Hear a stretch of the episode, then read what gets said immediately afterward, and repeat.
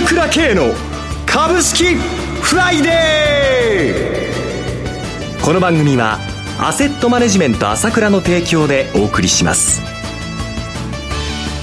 皆さんおはようございます。進行役の浜田節子です。朝倉慶の株式フライデー今日も張り切ってまいりましょう。番組パーソナリティは、アセットマネジメント朝倉代表取締役で、経済アナリストの朝倉圭さんです。朝倉さん、おはようございます。おはようございます。よろしくお願いいたします。ますそして本日は、個別銘柄スペシャルです。アセットマネジメント朝倉、西野忠さんをお迎えしてお送りします。西野さん、おはようございます。おはようございます。よろしくお願いいたします。早速ですが、朝倉さん、今週のマーケットどうご覧になってますか？いやー、厳しいですね。厳しいですね。ええー、まあ、やっぱりこう、アメリカ株、ニューヨークダウ3万ドル、まあ、やっぱり来るべきもんが来ちゃったか、3万ドルはあれですね、はい、来るべきもんが来ちゃったかなというところで、まあ、アメリカの方はね、実際震源地で、実際相場を出した後に、やっぱりこう、崩れましたので、まあ、こういう動きになるっていうのは、これはね、まあ、やっぱり相場の世界ではあり得ることなんですけれども、はいまあ、日本株がやっぱりお付き合いになっちゃったっていうところにね、やっぱり今の相場っていうのかな、この、明らかにこの今の先物なんか見てても安すぎるんですけれども、はい、あの、普通考えると、我々の考えだと、なんていうんですかね、相場見てる人は、ああ、いいな、悪いなとか、ずいぶん下げるなとか思って、はい、なかなか厳しい相場だなっていうことで、みんな思っていると思うんですよ。はいだけど直近これ相場の世界から見ると、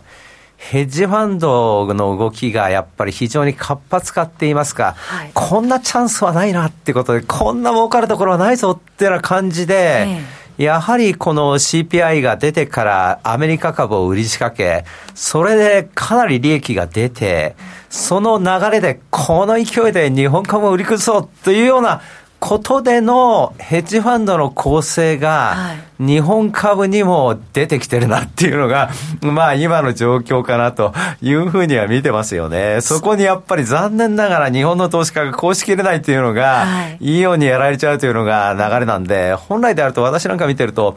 S q に向かって100%の力をバーンっていうふうに株価操作席に売ってくるんですけれども、はい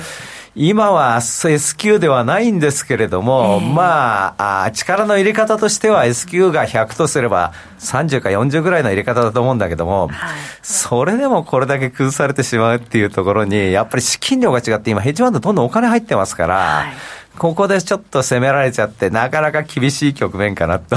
いうふうには見てますけどね。日経平均もナイトセッションでもあっさり2万6000割り込んできたというところですね。で、ね、今日は日銀の金融政策決定会合を控えているそうですね。はい。厳しいところではありますが。そうですね。ただ日本株は割安ですから、はい、あの、私が言ってるのはニューヨーク大と日本株が、あの、日経平均逆転するよってことはもうずっと言ってるんですけれども、まあ今年は年末までにそれは起こるかなと見てますけどね。はい、はいさて、朝倉さん、毎月好評の朝倉 CD、え7月号、来週収録されるということですが、今回、どのような内容になりそうでしょうそうですね、えー、やはり今、あ日銀が攻められている、うん、まあ、0.25%突破ということでね、はい、いよいよこの円安、それからあ債券安、金利高ですね、うん、えー、物価高、はい、あ、日本も来たるべきとこは来つつあるわけですけども、この辺のところで、えー、まあ、いずれイールドカンプコントロールっていうのは破綻すると私も見てますけれども、はい、ヘッジファンドがその取引で今、あ破綻するだろうということで取引やってますけれども、はいまあ、この時点でどうなるのかという問題も含めて、えー、その辺のことも含めて、まあ、もちろん、あその辺はじっくり詳細に話したいと思います。まあ、もう一つはやっぱりこの今のね、0.75の、まあ、やっぱり FRB の信任がなくなっちゃったんで、はい、今の相場、もちろんそれからまあ、資源価格の高騰でね、ちょっとね、あの、直近この1週間で、あの、天然ガスがもう倍近くは、あの、欧州ではなっちゃってるんで、はい、ロシアがやっぱり、ロシア制裁どころか、ロシアに制裁されてるような形になっちゃってるんで、はい、まあこの辺のところも含めて現状はやっぱり、あの、朝倉 CD、7月号でじっくり話したいと思いますね。はい。これは聞き逃せません。朝倉 CD7 月号は、朝倉さんの情報発信会社 ASK1 のホームページからお申し込みください。朝倉 CD は1ヶ月3300円、6ヶ月18,480円、12ヶ月34,100円です。こちらはすべて税込み価格となっています。なお、こちらの商品では取扱い商品の勧誘を行う場合があります。それではお知らせを挟んで西野さんに注目銘柄の解説をいただきます。鋭い分析力で注目、経済予測のプロ、朝倉慶。日々のマーケット情勢や株式情報、個別銘柄の解説を朝倉本人とスタッフが平日16時、メールで約10分の動画を無料で配信中。株の判断に迷ったら朝倉慶。詳しくはアセットマネジメント朝倉のウェブサイトへ。本日の市況解説無料メールマガジンにご登録ください。アセットマネジメント朝倉は、証券取引、金銭、有価証券の予託、貸付行為は行っておりません。また、情報提供する金融商品の取引では、相場変動などにより損失を生じる恐れがあります。取引説明書、契約締結前交付書面などを十分にお読みいただき、ご理解の上お取引ください。金融商品仲介業者登録関東財務局長金中第605号。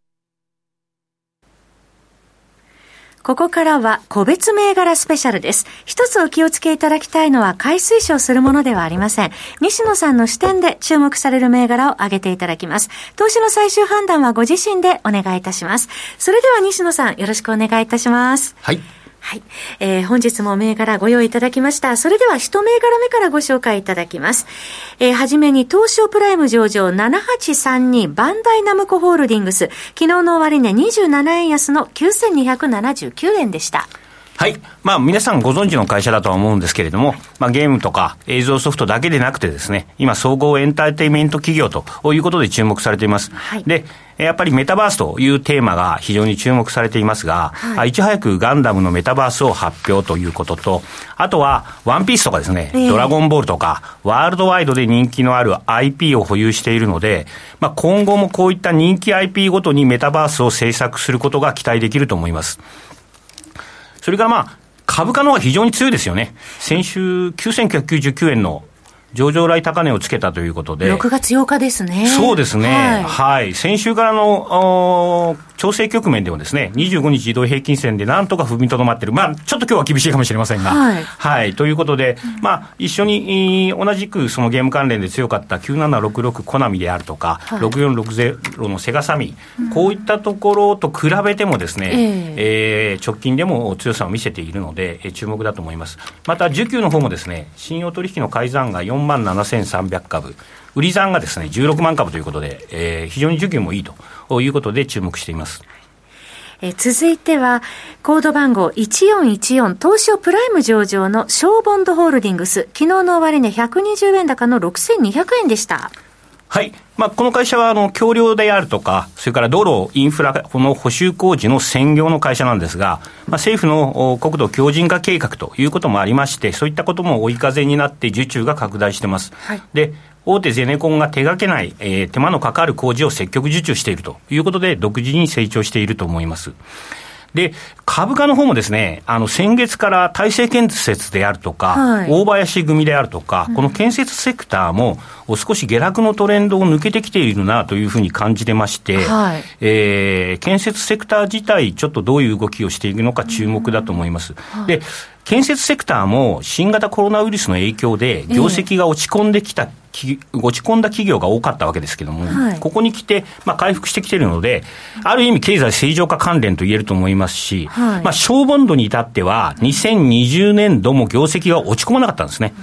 ですから、建設株の中でも数少ない成長株かなということで注目しています昨日6月16日、6230円の年初来高値更新、そうですよね、昨日も強かったですね。そうですね、はい、続いては、ヨシックスホールディングス、東証プライム上場の銘柄、コード番号3221です。昨日は58円高の2426円でした。はい。まあ、寿司居酒屋の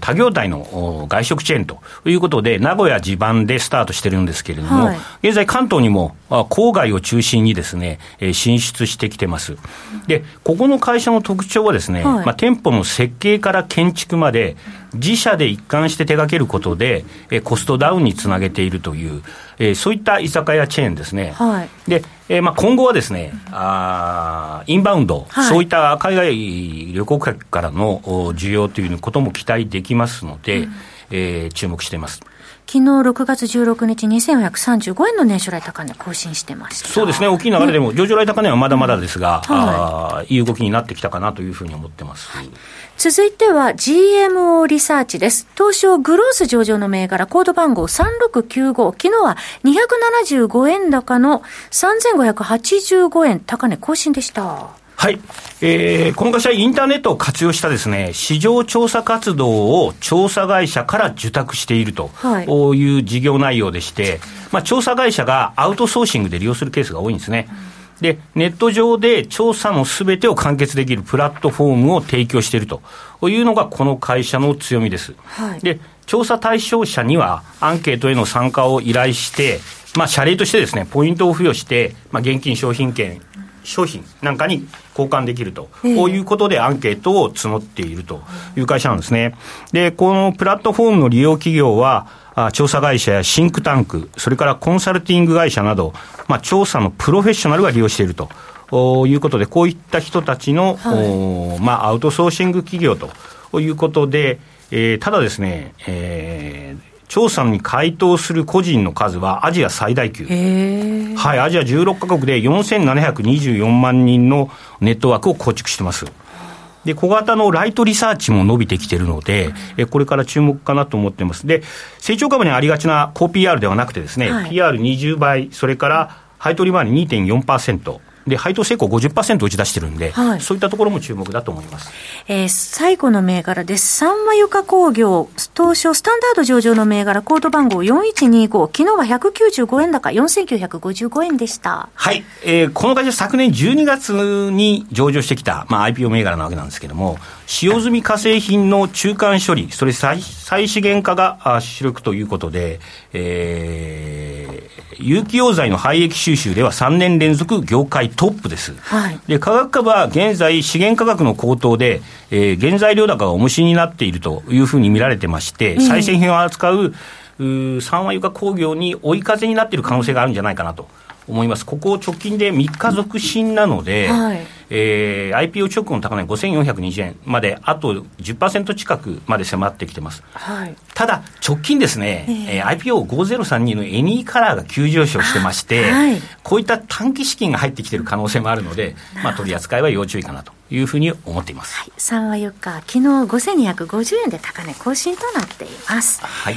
えー、5銘柄ご紹介いただきました。西野さんありがとうございました。えー、なお繰り返しになりますが、取り上げていただいた銘柄はいずれも西野さんの視点で注目する銘柄で、買い推奨するものではございません。投資の最終判断はご自身の判断で行っていただきますようお願いいたします。そろそろお別れのお時間となってまいりました。パーソナリティはアセットマネジメント朝倉代表取締役で経済アナリストの朝倉圭さん。西野忠さんでした。お二方ともどうもありがとうございました。私朝倉慶が代表を務めますアセットマネジメント朝倉では SBI 証券ウェルスナビの口座開設業務を行っています。私のホームページから証券会社の口座を作っていただきますと週2回無料で銘柄情報をお届けするサービスがあります。ぜひご利用ください。それでは今日は週末金曜日頑張っていきましょう